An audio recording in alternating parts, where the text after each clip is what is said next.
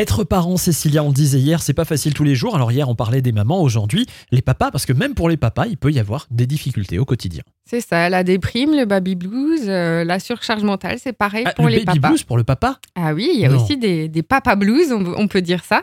Ah, qui ça, je du coup pas, euh, ça. Ben, se rendent compte à un moment donné, ben, ils savent pas, ils maîtrisent pas toutes les notions par rapport à, à leur rôle de père, et du coup peuvent aussi rentrer dans, dans une déprime. Faut aussi une crise hormonale.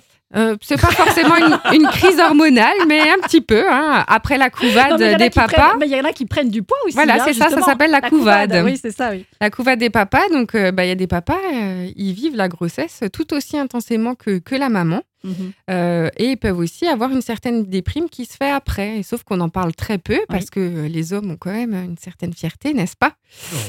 Voilà. sauf que eux, du coup, leur déprime, elle va être un petit peu différente de celle des mamans.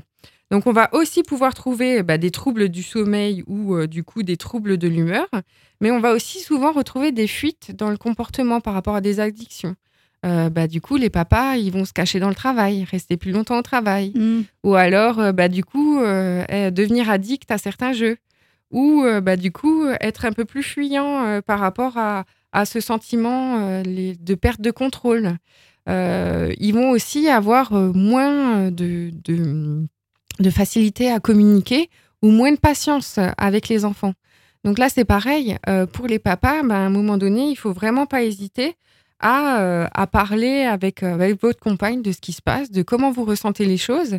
Et je pense que vraiment, au sein d'un couple, quand on a des enfants, ben, c'est loin d'être rose et c'est loin d'être facile comme on peut voir dans les films.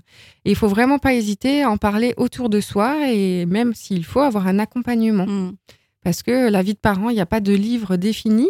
Et donc, c'est c'est vraiment important à un moment donné, quand on sent qu'on n'en peut plus, de, se- de se faire aider et de se faire accompagner avant qu'il y ait d'autres choses plus graves qui puissent arriver. Mm. D'où l'importance toujours, hein, encore et au milieu de tout ça, c'est la communication.